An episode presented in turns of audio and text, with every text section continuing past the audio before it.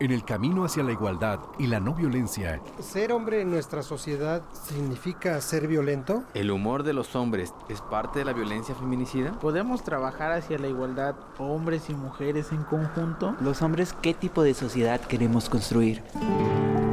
¿Qué le toca a la autoridad y qué le toca a los hombres de la sociedad? Para los hombres, ¿la violencia es una decisión o una reacción inevitable? ¿Debemos los hombres generar un movimiento de hombres? Radio Más presenta Sin Privilegios.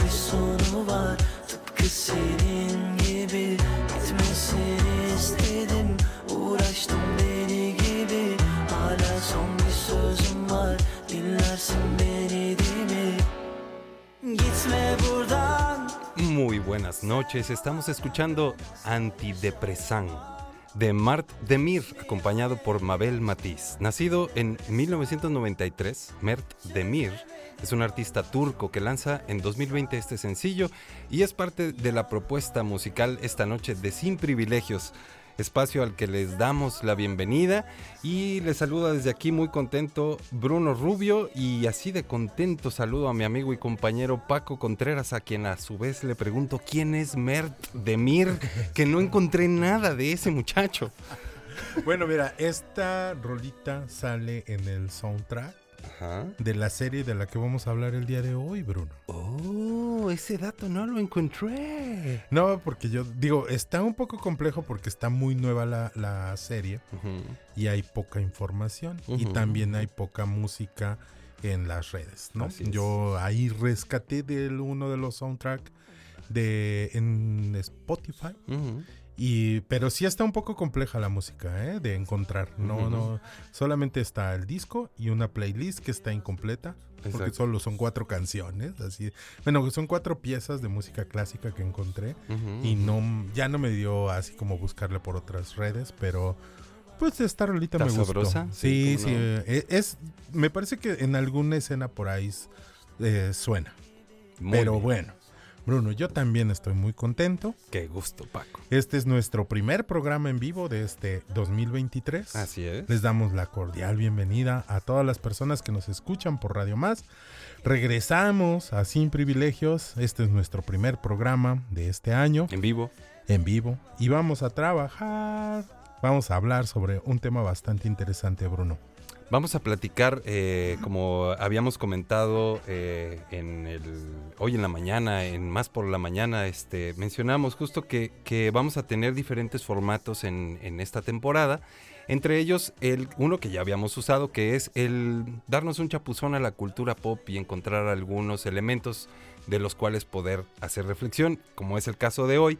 Y hoy estaremos platicando sobre una serie, una serie de Netflix, una serie española, que se llama Machos Alfa.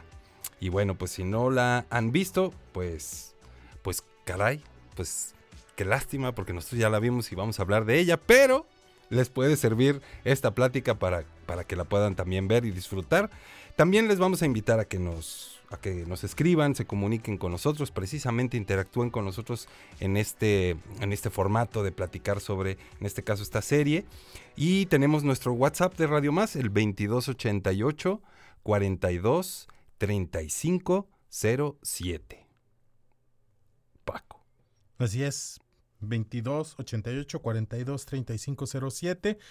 Aquí estamos leyendo sus mensajes, las, los comentarios, críticas y lo que ustedes gusten compartir con nosotros. Así es. Y hoy nos acompaña Hoy nos acompaña estamos muy contentos porque nos acompañan un par de personas a quienes queremos mucho y yo sé que ustedes que nos escuchan también.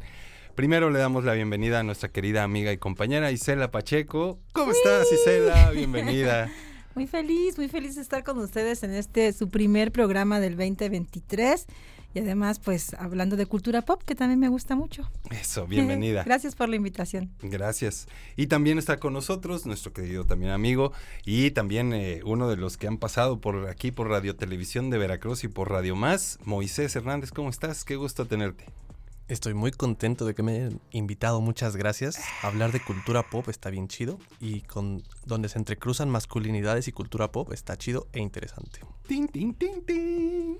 Pues, ¿cómo ven si le arrancamos así directo a, a encajarle el diente a la plática? Venga. A ver, pregunta. ¿Qué opinas del planteamiento de la serie? ¿Te parece creíble? Isela Pacheco levanta su Oye, mano yo, yo- rápidamente. yo quiero comenzar con una pregunta. ¿Puedo, Pues ¿puedo sí, cambiar pues el formato? adelante. Sí, de eso- de eso pedimos nuestra- Quisiera preguntarles por qué decidieron eh, hablar de esta serie. ¿Por qué? Yo, yo ¿Cómo se les ocurre? Yo Ajá. respondo y luego Paco. eh, Ándale, ándale. Pues de entrada, yo la vi, la vi en las vacaciones. eh, me pareció un- una, una serie que valía la pena traer aquí al, al programa, justo pues por el tema que maneja. Me parece que tiene una como una intención de llamar la atención, o sea, incluso empezando desde el título, ¿no? Machos Claro. a alfa, así, vámonos, directo al, al punto crítico, digamos, de, de- del tema, por decir, o, o por lo menos en, en cuanto a, a- al nombre. Eh, nos tocó también que en alguno de los grupos en los que Paco y yo eh, estamos, de, de grupos a nivel nacional que tienen, que hacen trabajo con masculinidades, eh, también comentaron, oigan, ya la vieron, no sé qué, y hasta se juntaron para, para comentarla y todo. Y bueno, pues un poco de ahí, mm, ah, la verdad es que a mí me parece como algo muy básico y muy obvio de que estaba para traerla aquí. Eh, Sí, parece básico y obvio, sinceramente así lo parece, pero estoy segura que es más que eso, por eso me interesaba mucho escuchar en voz directa de los autores intelectuales de este programa, porque lo decidieron. Fíjate, Isela, que mi contacto con la serie fue precisamente en el grupo de hombres que a nivel nacional están trabajando masculinidades. Porque incluso hubo una sesión ahí de, de diálogo entre facilitadores sobre la, sobre la serie. Y yo cuando andaba allá en la, en la sierra dije, ah, chingada, pues ¿de qué me estoy perdiendo ahora que no tengo Netflix? Eh, cuando lo platiqué con Bruno, él más o menos me platicó de, sobre la serie. Yo no la había visto. Y entonces le dije, ah, pues suena interesante. A ver qué sale.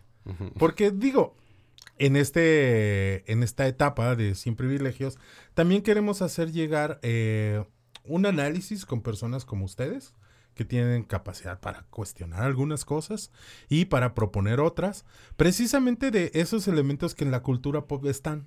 Porque bueno, lo vimos, este, eh, eh, llevamos que una semana con temas de cultura pop en las redes sociales donde se hablan y hay posturas de en pro, en contra, hay gente que defiende, hay gente que cuestiona, hay gente que llega al tercer día y dice ya, es- estoy harto, estoy harta.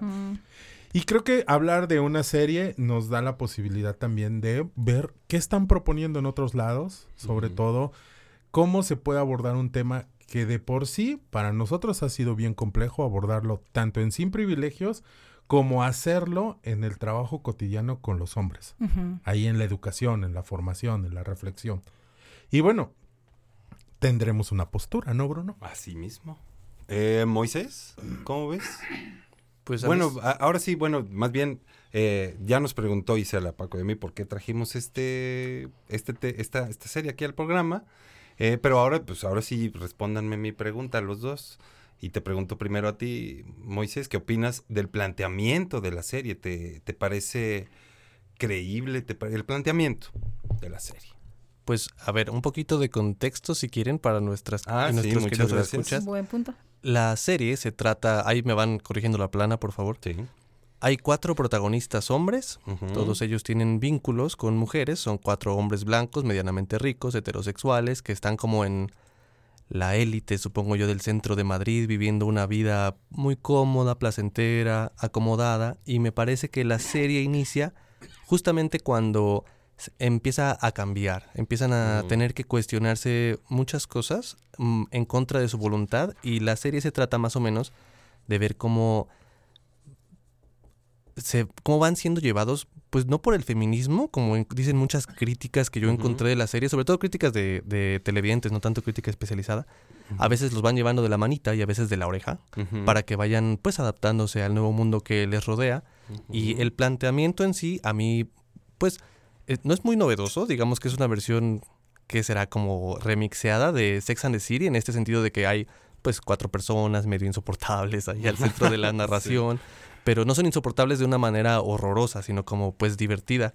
Entonces, ese planteamiento como punto de partida a mí me gustó, me llamó la atención, se presta para mucha comedia. Yo la verdad no he consumido mucha comedia española y me sacó varias carcajadas. Me puso a pensar, me reí de cosas de las que usualmente no me río, en el sentido de que, pues, por ejemplo, tiene este tono como un poco dramático, un poco serio. A fin de cuentas, pues estamos viendo gente que hasta cierto punto lo está perdiendo todo en algunos casos. Y de repente termina la escena como con una música clásica muy viva que se me hace algo que encontrarías como en Jorge Ortiz de Pinedo o en la familia Peluche, como darle este remate cómico usando, y eso yo digo como, ah, eso ya tiene como 40 años, ya déjenlo atrás. Pero como comedia creo que funciona hasta Son cierto punto. Sí. Ah, pues sí, además. Y eh, pues los personajes se me hacen como, se me hacen muy verosímiles, mujeres y hombres. Se me hace que hay algo para que cada quien se identifique. Y me gusta que tienen química entre sí. Yo no sentí que hubiera nada forzado con todo y eh, pues lo que les va ocurriendo. Cada uno, digamos que es el arquitecto de su propio desastre aquí, de las cosas, las consecuencias de la vida que viven, pues eventualmente los alcanzan. Y se me hace que fluye muy bien. Entonces, pues de principio a fin creo que tiene un buen tono, creo que en calidad no, no desmerece, de- empieza bien, termina bien. Yo no creo que sea la mejor serie que he visto en mucho tiempo ni nada por el estilo, pero vale la pena. O sea, tiene buen estándar de calidad en muchos sentidos. Sí, la verdad, si yo soy requete payaso para consumir yo un libro que no me guste, lo, lo dejo. Una peli que no me guste, cinco minutos, adiós. Y en este caso no me costó trabajo. Repito, no es un producto así de 10, 5 estrellas o algo por el estilo, pero yo creo que si aguanta que lo vean y que se pregunten todo y que luego vean la crítica y se rían como yo me reí. Exacto, yo me reí mucho. Ujú. Quiero comenzar agradeciéndole a mi amigo Bruno la sugerencia. Como, como siempre, Bruno, nos, nos recomiendas cosas divertidas, útiles en ocasiones, que te hacen pensar y tienes ahí como un filtro interesante para encontrar productos. En este caso, bueno, una de las series más recientes de Netflix, me parece que Ujú. en, en invierno del 2022 eh, salió, se dio a conocer o salió a la luz. Eh, y estoy de acuerdo con Moisés, hay que hacer como un contexto, o a- para quien no la ha visto la serie, pues recordar que es una serie española, es decir, tiene, eh, está en ese contexto y con una cultura hacia esta sociedad. Me pareció muy divertida, muy simpática y por momentos sí tragicómica, ¿no? Por momentos aborda, es un hecho que, que pasa por dilemas sociales actuales, ¿no? Eh, con estas masculinidades tóxicas y con un aparente empoderamiento femenino. Me parece aparente porque eh, el- digamos, las realidades sociales y económicas de los personajes eh, son muy particulares, ¿no? Entonces, no me parece creíble, que, que era específicamente una de las preguntas que nos hacías al inicio. Sí divertida, sí muy entretenida. Creo que, bueno, a final de cuentas, recordar también que hay productos que no tienen el fin de educar, de entretener, O no sí. solo. No solo, exacto, no solo. eh, y de entretener, sí. No obstante, sí por momentos te, te hace replantearte algunas cuestiones eh, sobre los parad- paradigmas amorosos, por ejemplo, ¿no? Me gusta también que abordan eh, las diferentes problemáticas de distintas generaciones y, y a final de cuentas cómo conviven todas, esos, eh, todas esas situaciones en un presente eh, re- real y actual y contemporáneo. Eh, por ejemplo, me gusta que incluso en algunos momentos hablan de la pandemia, ¿no? Es decir, de verdad que es un, un asunto como muy... Está, está planteado en un tiempo muy actual, muy, muy presente, con todo lo que eso significa. Eh, los, los personajes me, me parecieron fascinantes todos, hombres y mujeres. Eh, creo que la química cuadro también es maravillosa. Y, y el asunto de la mm, de la mercadotecnia me pareció así también como parte de las audacias de los creadores de, de este producto, que creo que son hermanos, o no sé si sean Sí. pareja, los caballeros, hermanos. hermanos. Eh, se apellidan así, y Laura Caballero me parece que se llama la directora. Alberto y Laura Caballero. Creo que son así, tienen un talento increíble para ubicar ciertas situaciones en las que, exacto, como que ese, eh, el asunto de la, de la venta visualmente de la, de la serie me parece también como de las cuestiones más atractivas. Las- la crítica, por supuesto, en al asunto de las redes sociales, como, como decías también, Paco, eh, una vez se pregunta, si no estás en redes, no estás viviendo, qué está pasando, de qué te estás perdiendo si todos los demás hablan de esto.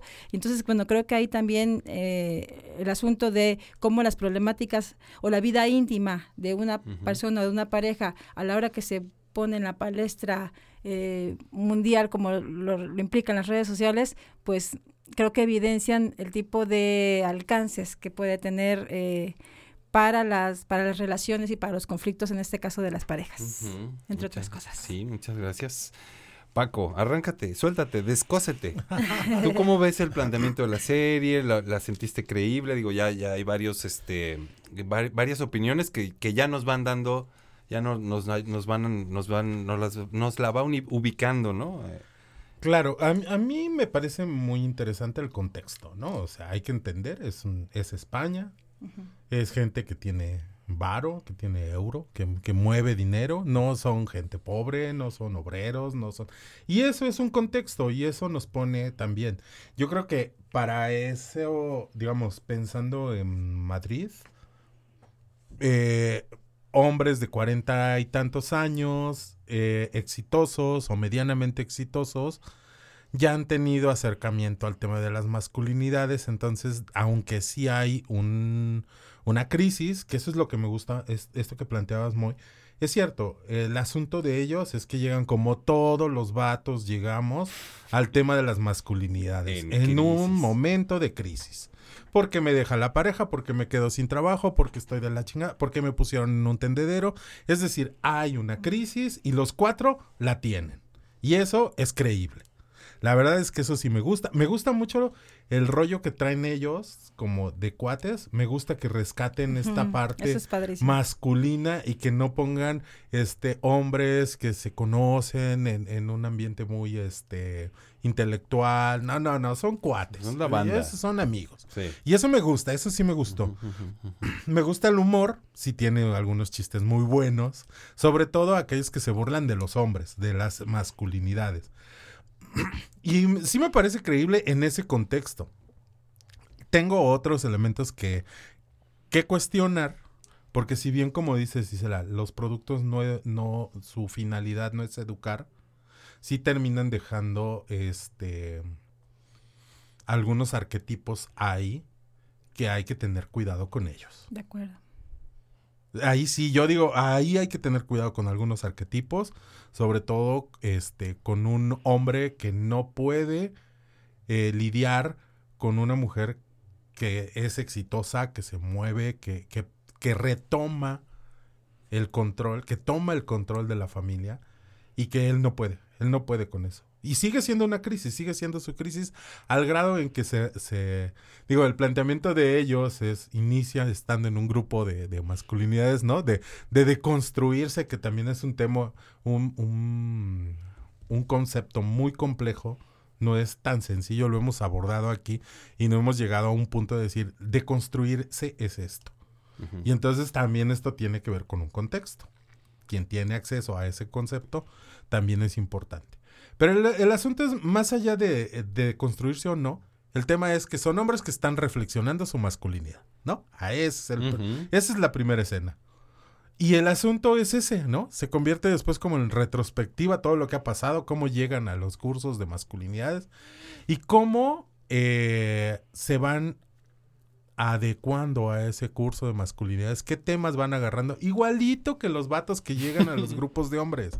Hay unos que dicen, yo no me voy a volver activista, yo con que sea un buen padre ya la armé. Y, y- y tiene razón, no, no lo estoy cuestionando como un elemento que sea... eh, Inválido. inválido. No, al contrario. Más bien, señalas que sí sucede. ¡Qué bueno!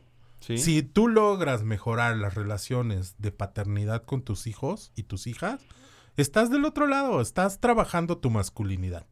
Al igual que aquel que decide ser más este tolerante, el que deja la violencia, aquel que deja el, el que se cuestiona su relación con el feminismo, ¿no? Aparece el feminismo, sí aparece, pero creo que algo que no me gusta es que aparece más como una caricatura, Ajá. ¿no? Y eso no es el feminismo. Mm, Pero a- aparece como una caricatura desde la visión y la expresión de estos personajes. Ese es uno de los arquetipos a los que me refiero que tenemos riesgo, Bruno. Bueno, algunos hombres de ellos que Y- surgen. Ajá, y yo a eso me refería con aparente empoderamiento femenino, ¿no? Porque hay situaciones que pues son hasta ridículas, otras excesivas, ¿no? Eh, eh. Muchas de las mujeres ahí, por cierto, si bien es cierto que eh, los personajes, los protagonistas están eh, por momentos batallando o trabajando, in- intentando deconstruirse o trabajando sus masculinidades tóxicas, hay muchas mujeres también que no les piden nada, ¿no? Eh, de- de- de- de- en, los personajes que ahí plantean. Y, y entre la y otras que aparentemente están siendo exitosas, pues la verdad es que son exitosas a partir, por ejemplo, de un trabajo como influencers o youtu- youtubers o cosas por el estilo que, que yo tendría mis dudas al respecto. Voy. Hay, hay otra cosa sobre el planteamiento que se me hizo interesante y que es que la gente en Netflix está apostando que uno es capaz de reírse de esto.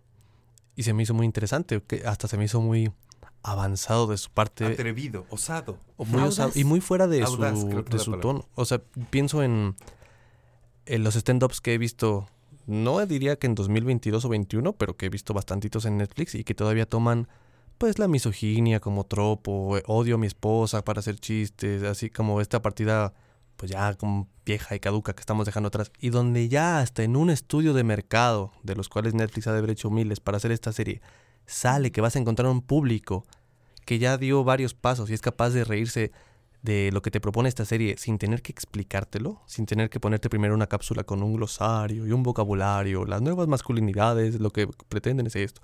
Eh, Entonces, eh, se me hace un planteamiento valiente, valioso.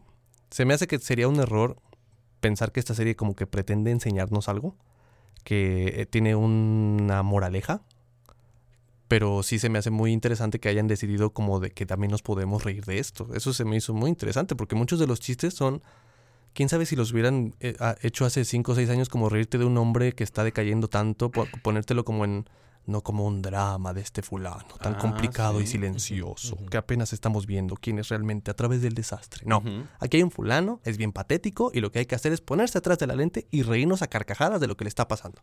No como burla de, jajaja, los hombres son todos chafones o algo así, pero se atreve a decirte, bueno, esto puede ser gracioso, este proceso por el que tú vas a pasar cuando te estás queriendo convertir en mejor persona, que pues va a venir a través de una crisis, no es porque haya que burlarse de las crisis, pero puedes hacer televisión de eso y esa televisión puedes tener el registro de comedia y eso es valioso, abre muchas puertas que ya teníamos que haber tumbado hace un montón de tiempo porque lo- yo siento que la comedia está muy atrasada con ese registro, con esas exploraciones. Hemos-. Llevamos tanto tiempo haciendo más de lo mismo y consumiendo más de lo mismo que pues a ver cómo les va a estos, pues no sé si pioneros, pero pues están intentando algo nuevo y espero que les vaya bien porque vaya que hace falta. Sí, pues yo- ciertamente coincido con contigo, Moisés, en el sentido de que es esto que decía yo de, de un buen pretexto para entrarle al tema. Mm, le siento un matiz como de reto, ¿no? Como de, de este, un, un reto, pues, tal, tal vez dentro de toda esa osadía o esa, ¿cómo, cómo decías? Audacia. Esa audacia, pues hay, hay mucha seguridad con sus estudios y con todo. O sea, es decir, los números seguro pues les dieron antes de que soltaran el varo, ¿no? Seguro. Pero no deja de ser Netflix no da pasos sin guarache. Sí, pero no deja de ser un, un reto, una provocación. Claro, y es muy atractivo, ¿no?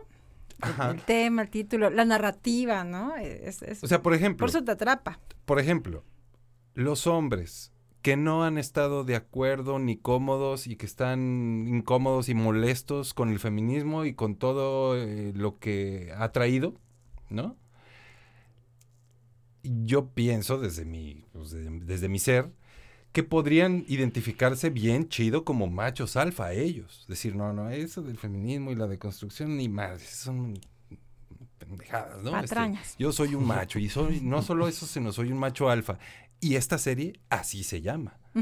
¿no? Entonces ese, ese, ese, ese, para mí tiene ese matiz de, de reto, de...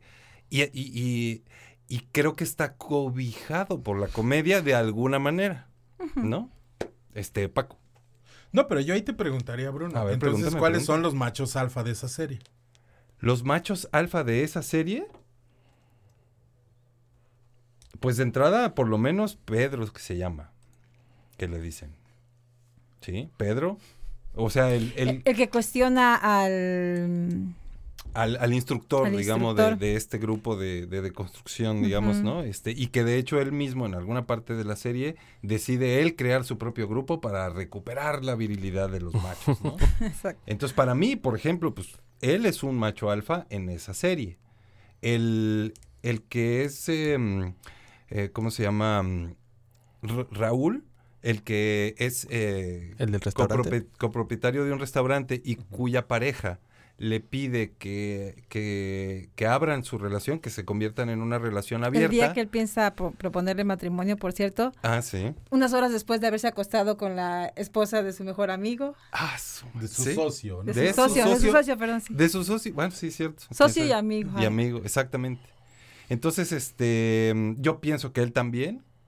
Y los otros dos, pues diría que no. El que es, este, ¿cómo se llama? Eh, está casado y que lleva una vida de casados así, que, que le- les absorbe así la energía. Y el otro que está recién divorciado y, este, y, y que su hija es la que le anda consiguiendo eh, citas de Tinder. Yo diría que esos dos son machos alfa y los otros no, pero no sé si responda a tu pregunta. No, no, no. Yo la, la dejaba ahí porque precisamente creo que todos los hombres que salen ahí en algún momento juegan este rol de ser machos alfa, ¿no? Hasta el mismo instructor de, del curso de masculinidades cae en la Claro. competencia con, con el otro, ¿no? O sea, sale enojado, violento, cuestionando el que el otro haga un curso, ¿no? O sea, digo, yo tampoco diría es el mejor curso el que hizo el otro compa, ¿no? Pero es una de las cosas que hemos discutido, sobre todo en la mesa de, Sin Privilegios, cómo podemos dialogar con las otras formas de ser hombre. Porque si entramos en una postura de satanización de aquel macho alfa, híjole, también, ¿qué onda con, con nosotros los que trabajamos el tema de las masculinidades? Muy. Hay una pareja en la serie que no es para nada protagónica y ha de aparecer como dos minutos en total, que son los papás de Raúl, el que tiene el Mm, restaurante. Ahí les va un poquito de contexto de por qué esto puede verse gracioso si uno está ahí consumiéndolo con ganas de reírse. Raúl es una persona supuestamente muy tradicional. Su pareja le ofrece que sean una pareja abierta y él dice, no, como crees? Mira, mis papás llevan juntos 40 años, Ah, cuando sí. salen todavía están de la mano y todo. Y se va pues haciendo como increchendo en la serie que él quiere que conozcan a los papás para que la chica diga, no, hay que ser monógamos Lo como tus papás, lo tradicional es lo que funciona. Y llegan a verlos y están en una, como en un club swinger, Ujú. topless, la mamá tiene como 60 y algunos años y tiene un piercing en el pezón, no trae blusa, entonces de alguna manera esta pareja ya está del otro lado de que pues se ve que todo lo pueden platicar, se ve que ya dieron todos los pasos que querían dar juntos y que se le están pasando increíble con su tiempo libre en esta etapa de su vida y todo. Y pues da mucha risa que este fulano como que quiere arrastrar a lo tradicional y se encuentra que lo que él creía que funcionaba, pues mm, su casa, o sea, él nunca se dio cuenta, entonces lo ves y te ríes mucho. Esa pareja, digo, hay que resaltarla porque en la serie nomás lo ponen ahí como un minutito, pero yo creo que vale la pena por eso. Oye, y ahora que lo mencionas, me, me, me viene a la memoria otra pareja que seguramente sale también como un par de minutos, que son los padres de Pedro. De, creo que el personaje central me parece, bueno, son cuatro, Sí, pero gran parte de la historia está so- sobre él, porque comienza con este hombre que tenía una vida aparentemente exitosa como director de pro- productor televisivo, y, y pues le anuncian que lo cesan y además lo sustituye una mujer. Y el motivo por el que lo cesan, por cierto, es por los contenidos machistas que tenía en la televisora y que ya se habían convertido en un problema. En algún momento de, de- de la serie eh, aparecen los padres de él en su casa y, y- y la mamá, muy dulce, muy linda, pero algo manipuladora. Y le pide al papá que salga a revisar el jardín y en ese momento eh, en corto le dice al hijo, oye, quiero que le compres un barco a tu papá, tú que eres tan exitoso. Primero le dice que espera que le consiga trabajo al hijo. Él se, se niega a reconocer frente a sus padres que está desempleado, porque tiene ha construido una imagen de éxito que no está dispuesto a renunciar a ella. renunciar a ella. Y en- a, a mí la verdad es que esa, ese momento me pareció súper importante porque me hizo entender de dónde venía Pedro y por qué tenía esa personalidad, ¿no? Entonces, Mm. si, si estuvo también, nadie se enferma solo, ¿no? Nadie, na- nadie se intoxica solo. Eh, seguramente traía ahí como algo este, este personaje con su propia historia familiar y entonces la manipulación llega a tal grado de que a pesar de la condición económica comprometida que tiene el nuevo presente al ser desempleado y tener una hipoteca con una mega casa espectacular, por cierto que es muy bonita dentro de las locaciones, las locaciones son preciosas, por cierto, los exteriores y los interiores. Sí. Eh, entonces, eso, creo que los momentos en, en el que se asoman los padres de un personaje o del otro te hace entender también parte de su personalidad. Así es. Hombre, pues muchas gracias este, por este compartir de esta charla. Vamos a ir a un breve corte y regresamos a seguir platicando aquí en Sin Privilegios de la serie de Netflix Machos Alfa. Ahorita regresamos.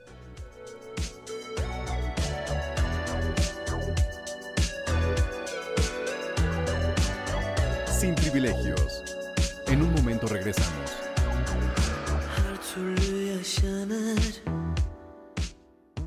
Sin privilegios. Estamos de vuelta.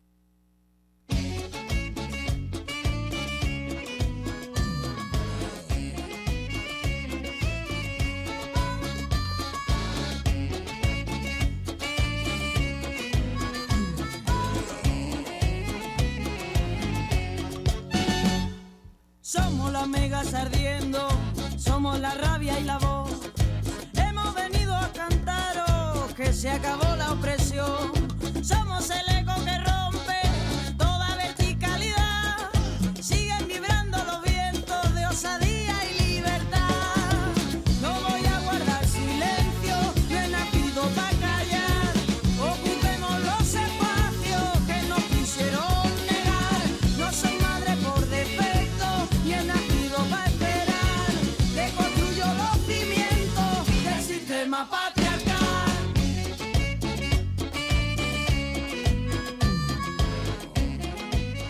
Estamos escuchando Machirulo Escóndete del grupo feminista madrileño Tongo, quienes con la colaboración de La Mare, La Otra, Vera y La Furia, que ya son músicas y artistas feministas, han creado una canción y un videoclip protagonizado y creado exclusivamente por puras mujeres, en donde unen distintas generaciones de mujeres en la lucha contra la violencia machista. Y esto es parte también de la propuesta musical de Sin Privilegios, Machirulo Escóndete, como les decía, de el grupo Tongo. Y con esto regresamos a la plática que teníamos aquí de, de la serie Machos Alfa y, y- hace rato eh, comentábamos Paco y, y me hacías esta pregunta, ¿quiénes son los machos alfa? Y yo te decía, no, pues yo creo que este y este otro. Pero ya entendí el, el sentido de lo que dices en, en cuanto a que en estos procesos eh, de pronto es muy fácil acomodarnos en el lado de los que están bien y de los buenos, señalando a los malos, ¿no? Y eso, eh, pues a final de cuentas, no es cierto porque, digamos, no hay hombre que se salve de, de- de tener en su ser la educación machista eh, y, eh, y pues más bien el que, el que hagamos esas distinciones de no, no, yo ya soy bueno porque ya fui a mi curso, ya vi la serie de machos alfa y oigo sin privilegios.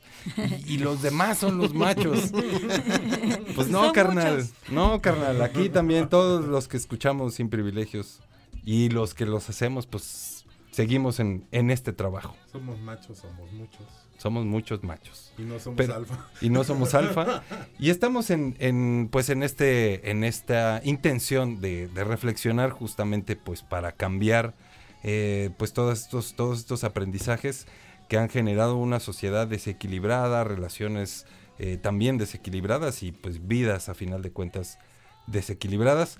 Pero bueno, en este caso es una es un producto de la cultura popular que además está en la comedia y que para mí, como decía, pues sirve de pretexto justamente para, por ejemplo, vernos reflejados los hombres en esta serie. O sea, digamos, un ejercicio para quien no la ha visto y la vaya a ver, puede ser justamente eso, el en qué actitudes o en qué personajes, eh, qué circunstancias se siente uno reflejado, ¿no? Este, por ejemplo, yo puedo decir, yo me siento, me sentí reflejado en, en alguna medida con el personaje que, que es este, ¿cómo se llama el muchacho? Este, este, Santi, divorciado y mangoneado por su exmujer y un poco por su hija, quien le consigue citas por Tinder.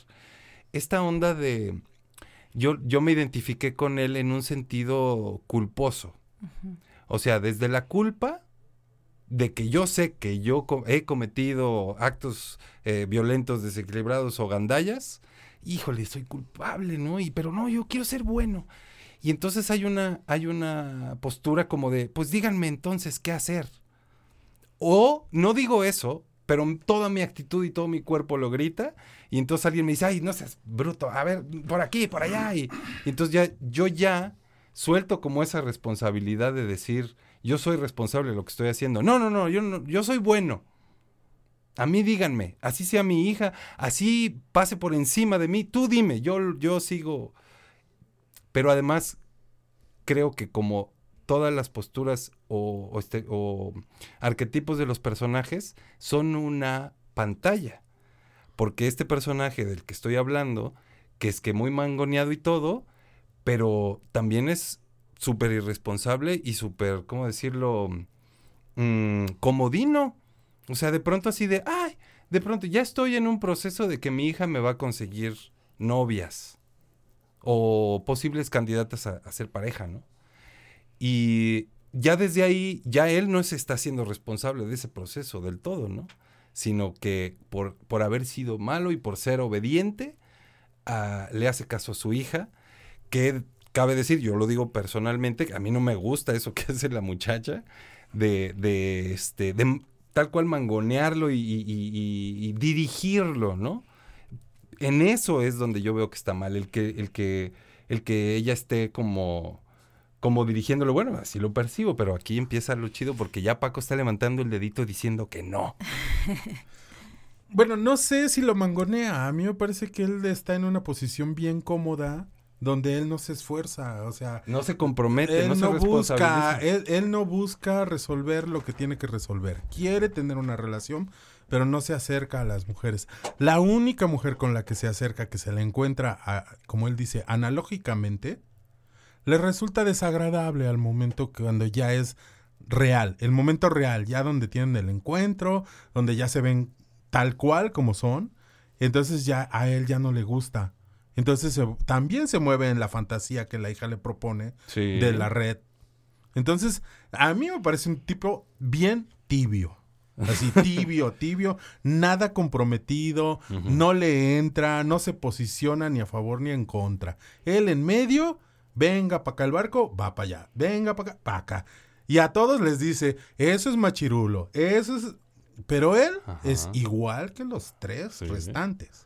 Entonces, a mí eso de que la mangonea, Bruno, no sé, difiero en eso. Bueno, en- eh, eh, estoy de acuerdo contigo en que podría él decirle a sus amigos, mi hija me mangonea, es decir, puede él tener esa narrativa, ¿no? Pero pues sí, efectivamente conviene, él ¿no? está permitiendo, y no solo permitiendo, sino está recibiendo casi que hasta un servicio, tal cual. Cu- Paradójicamente o curiosamente es el primero de los cuatro amigos que empieza a, a cuestionarse eh, la narrativa o digamos eh, A los- generar un, impu- un, un esfuerzo. un Sí, creo que es el que les propone, ¿no? Ir al taller este de, de construcción. Y mm, yo creo que eh, el personaje de Santi eh, es congruente su perfil en el sentido de que se deja manipular por muchas mujeres, no solo por la hija. Por la hija es así como lo más evidente, pero también por la exmujer Ujú. eh, todo el tiempo. Y, y por todas las mujeres con las que se relaciona. Eh, hay una que ni siquiera les gustan, muchas de ellas, pero termina en, en la cama porque no sabe decirles que no. Y la parte que sí me parece interesante del diálogo con la hija, creo que él empezó a, a cuestionarse su propio machismo a partir del, del diálogo con la hija, Ujú. Que es también como est- esta, estos momentos de la serie en, la, en las que me gustaron como las diferentes generaciones, ¿no? Ya, ya hablamos de los padres de algunos de los personajes y en este caso este es como la adolescente, creo que es el personaje más joven de la serie, la, la hija de 16 años, que le dice, oye papá, no te expreses así, deja de decir eso, ¿para qué ilusionas a una mujer si no pretendes, mejor dile que no y ya, no, no, no, mm, no alargues una historia que no tiene ningún destino. Entonces, eh, a final de cuentas todo esto es humano, ¿no? Este, me parece que como todas esas contradicciones son, son reales, son posibles, y, y Santi no es más que congruente como, como un hombre que tiene aparentemente ganas de cambiar, pero que tiene una condición eh, tibia, como, como dice Paco, que, que no le permite ponerle límites a las mujeres con las que se relaciona. Tan es así, pues que termina llegando al da una vuelta en círculo y regresa, ¿no? Ah, su- que está súper fuerte eso, que regrese al origen de, de su problema. Así es. Así es, sí, este... mm, Bueno, te paso la voz muy... Te paso la voz muy. Cés. ¿Con quién me identifiqué? Pues yo como puedo ser muy necio y muy dramático, me identifiqué con todos. ¿En serio? Pero creo que, que también con Santi, pues por esta parte como de ir de turista en tu propio proceso, ir repitiendo cosas sin comprenderlas y haciendo como que eres el que ya sabe, pues yo definitivamente he estado en esos zapatos. Y eh, pues me, me dio gusto que nunca, nunca es pesado, me parece, identificarse con cualquiera de los personajes porque están pintados de una forma que tienen muchos matices y son muy humanos. Entonces uno puede ver que eh, en la serie, digamos que el catalizador de que estos hombres empiecen a tratar de cambiar sus vidas de alguna forma es la hija y luego Santi a través de su hija que se los lleva al curso y que los está ahí jalando la oreja cuando hacen burradas y todo eso.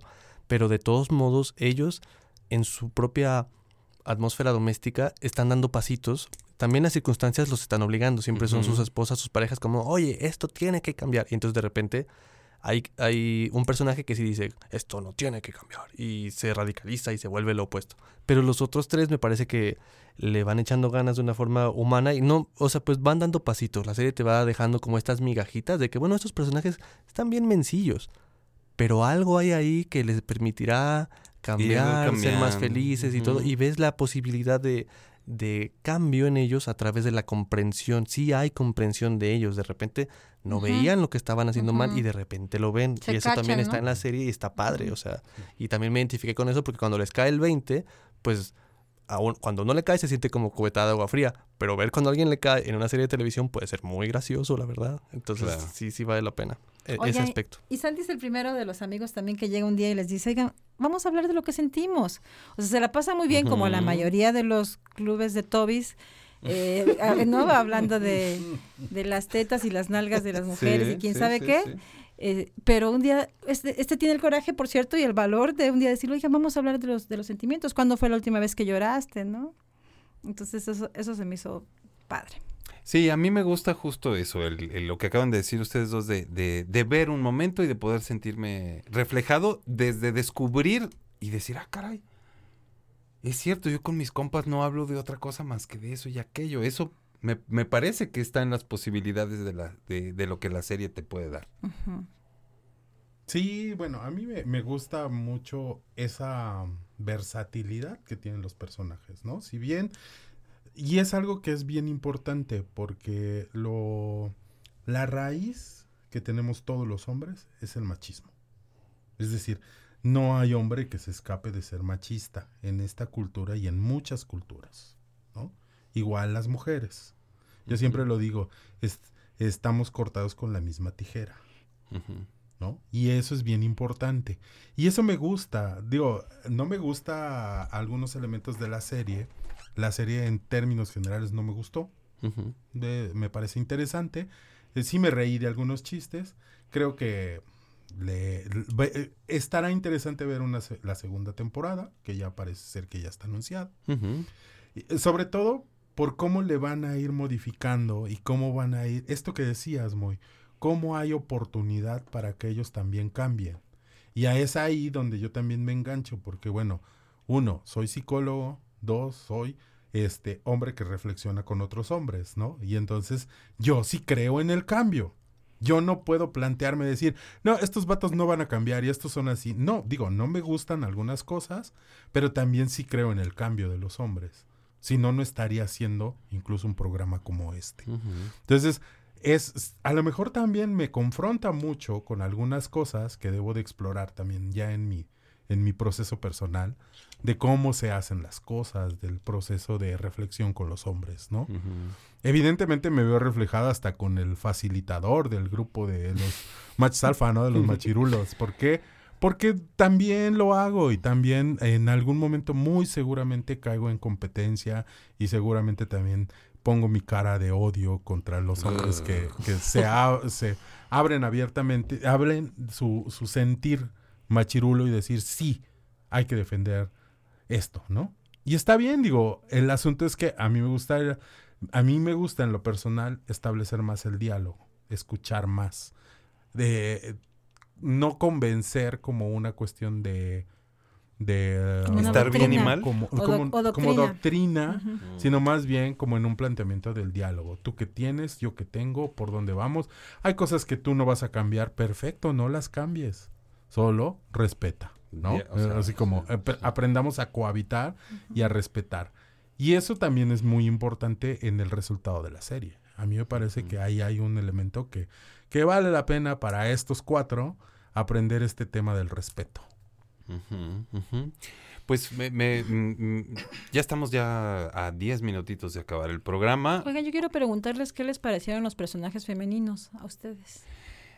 Yo tenía como la inquietud de cómo lo iban a manejar, como por el hecho del tema que están manejando y porque esa serie será vista por feministas, eso todo el mundo lo sabe, principalmente los que la crearon, porque están en el tema y están...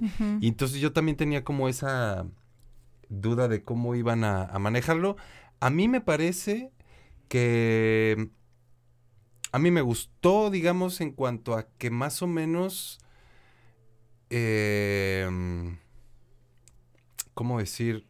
No todos los personajes femeninos se prestaban tanto a la comedia como uno en particular, que es la, la esposa del La esposa. policía. Creo que de manera especial de, de ella me gustaría conocer la opinión de ustedes, tu opinión. Híjole, pues a mí me parece, a mí me da la impresión que sí refleja el, eh, lo que, lo que, lo que viven las, lo que viven las mujeres. Me da la impresión, pues porque no soy mujer, ¿no? ¿Y no te parece que por momentos es agresiva con, con su Luis. esposo, con Luis? Sí, pero, pero me parece que es coherente en cuanto a personaje. eh, es decir, eh, esta mujer que está también hastiada de un matrimonio en el cual, por ejemplo, no hay una comunicación, no hay un respeto de ese, de ese nivel como, el- como lo que decía Paco, de decir, bueno, pues que yo soy así, pues está bien, pero respetémonos o, o en- entendámonos, encontrémonos. Y más bien siento que esa pareja va como en el riel del deber ser, ¿no? De, de, pues así es la vida de casados y hay que cumplirla, hay que seguirla. Y, y me gusta un poco en ese, en el sentido de lo que Paco decía de que, bueno, pues todos somos machistas, hombres y mujeres, y tenemos que aprender a, o desaprender mm, estos roles impuestos y estos, ¿no? Y en ella me parece, mm, mm, me parece que en, en- en esta temporada no alcanza como a dar un brinco, eh, pero más bien vive como el proceso parecido al que están viviendo los hombres, como de enfrentarse a una realidad que no quiere y luego busca otra que al final no es la que creía y en fin, me parece que también hacen un buen trabajo con los personajes femeninos. Em, me parece que no podrían ninguna de las parejas ser feminista así eh, porque son parejas de ellos. Entonces, eso me parece lógico, ¿no? Entonces, le- lo encuentro como bien puesto. Eso digo yo. Ah, tenemos por aquí un- una participación del público. Yo diría que la sueltes, Paco. Sí, mira, tenemos dos, dos mens- tres mensajes Eso. rapidísimos. Nos dicen, hola, escuchando la plática sobre la serie recordé un tweet que vi alguna vez donde decía que se puede ver a los machos alfa, entre comillas, en el sentido de la computación. Es el primer software que es tan inestable y lleno de errores que ni siquiera puede salir al público. Saludos. Muchas gracias, por este comentario. Y Claudia, nuestra querida Claudia, nos dice, muy interesante plantear el tema más allá de la serie. Importante será hablar de los machos omega, con desde, con desde su siempre necesaria mirada de sin privilegios. Gracias, Clau. Gracias. Y finalmente Félix, Félix. Nos, nos escribe y dice, bueno, Félix nos dice que eh, le gustaría saber si entre las opiniones de los españoles de mentalidad muy conservadora, hubo mucho revuelo y protestas incendiarias. Conozco unos españoles así y he notado que lamentablemente tienen una postura muy reaccionaria, retrógrada y hasta paranoide eh, con respecto a los movimientos sociales muy en boga actualmente. Y bueno, nos hace una sugerencia de que usemos eh, el lenguaje español, que dejemos de usar palabras como soundtrack, playlist y Ah, bueno, la gracias, lengua se enriquece, Félix. Y esa es una, es una postura también de planteamiento de crecimiento. Muy, esta parte que nos dice Félix, ¿tienes algo que decir? Sí, estuve buscando las críticas especializadas y de los fanses y no fanses y ahí les voy a leer eh, dos cinco de dos rengloncitos. Opiniones de una estrella, todas ellas, pero sí representan la mayoría de lo que yo vi. Ok. Basura ideológica. Siguiente. Completamente cargada de ideología feminista. Pura propaganda feminazi. Un relato ultrafeminista, antihombres, antifamilia. Comedia para ridiculizar a los hombres heterosexuales. Eso es lo que yo encontré y vi tantas que sí se me hace representativo de lo que pensaron los españoles. Ok, ok, pues sí. También eh, con lo- el paso del tiempo podremos ir sabiendo también que cómo fue, cómo ha sido recibida y cómo será recibida aquí en México. Y un poco por ahí me gustaría cerrar en cuanto a que si creen que esta serie puede ser eh, abrazada, aceptada, exitosa o como se le quiera llamar aquí en México. O sea, eh, hablando de que pues pues para empezar, el, el perfil de estos personajes, pues sí es muy, muy, muy elitista, reducido, ¿no? Este. eh, y además, pues es otra cultura, ¿no? Eso o cualquier otra cosa con la que quisieran cerrar este programa. Tin, tin, tin, Me gustaría muchísimo ver una serie así, eh, tropicalizada, con- problemáticas reales. Por momentos pensé en Sexo, Pudor y Lágrimas, por cierto, cuando vi la, la serie. Mm, Mm, Pensaría eso que me gustaría. No, no creo que, que... mm, Yo supongo que somos tan consumistas que es un hecho que puede ser un éxito aquí en México, Ujú. sin duda. Pero creo que me, me gustaría muchísimo una serie por el estilo, con, con problemáticas propias a nuestra circunstancia y cultura. Pues muchas gracias, Isela, su, por por nada, amigo. Al acompañarnos. contrario, gracias a En esta plática. Gracias por incluir a, a- a- a la voz de una mujer en este ejercicio, por cierto. No, pues sí, es, es, es algo que, que, que Por tratamos de hacer constantemente justo para que nos, nos den el volantazo y nos digan, a ver, a ver, a ver, a ver. Qué chido, qué chido. Quiero Muchas empezar con una pregunta. Sí, exacto, Gracias exacto. por eso, Isela. Eh, Moisés, muchas gracias. Gracias por acompañarnos. Pues gracias por tenerme aquí, yo encantado. La verdad es que la serie yo creo que sí tiene potencial para ser un hit y una crítica que yo le haría como que ahí se encaja. Tiene que ser más divertida porque de repente se clava mucho en la crítica de los personajes y en la risa como un poquito baratona, como de cuando cierra el chiste tiene este tono como medio... tum, ps. Sí. y creo que sí. claramente hay escritoras y escritores detrás de esto que dan para más. Esa sería la única crítica que yo le dejaría ahí volando. Espero que sea un hit en México y espero que abra muchas puertas de este tipo de comedia que pues vale mucho la pena porque sin ser adoctrinante o moralista, pues claramente esta sí es comedia del siglo XXI, por lo menos de donde vamos ahorita. Así es, pues muchas gracias. Moisés, Paco. Al menos entrándole a temas que de este siglo son necesarios, ¿no? Porque finalmente tenemos que entender que esto está cambiando, el mundo está cambiando, la gente está cambiando, los hombres necesitamos cambiar, eh, vamos en camino. también. Claro, y fíjate Isela que en la publicación que hice del programa de hoy, nuestra querida Armida Rubio dice respecto a los, a los a los personajes femeninos, dice, creo que los personajes femeninos les faltó más profundidad. La única que me convence es la que va al gimnasio. Las demás orbitan en torno a sus hombres. Yo creo que depende también de cómo lo vemos. A mí me gustaron los personajes femeninos. No eran las protagonistas de la serie, por eso no se ven. Pero es cierto, sí giran alrededor de ellos. Entonces, Tienen arcos propios. Sí, sí, No sí. solamente están en función de los hombres. Creo que sí eso vale, vale algo. Sí, eso, eh, digo, a mí me, me gusta cómo plantean. Digo, tengo ahí como mi, mi postura al respecto de la serie, como se los decía desde el principio. Pero me gusta cómo las mujeres las plantean. Y el tema de la sexualidad de esta mujer que va al gimnasio es muy bueno. A mí me parece muy bueno. Esther. Sí, Esther me parece un muy buen personaje. Vientos, pues muchísimas gracias a todas y a todos que nos acompañaron en esta charla. Eh, ya tendremos más pláticas eh, como esta, pues por lo menos una vez al mes estaremos entrándole a este terreno, así que si tienen alguna sugerencia de algún contenido que quieran que podamos platicar aquí en la mesa de Sin Privilegios, pues lo, lo recibiremos con mucho gusto. Por mi parte, pues muchas gracias, gracias una vez más, Moisés, Isela, Paco. Gracias. Gracias. Gracias, Peter. Y gracias a todos y a todos ustedes. Que pasen muy bonita semana y nos escuchamos el próximo lunes aquí en Sin Privilegios por Radio Más. La radio de las y los veracruzanos. Nos. Veracruzanos. Na, nos. Sí, vámonos. Adiós.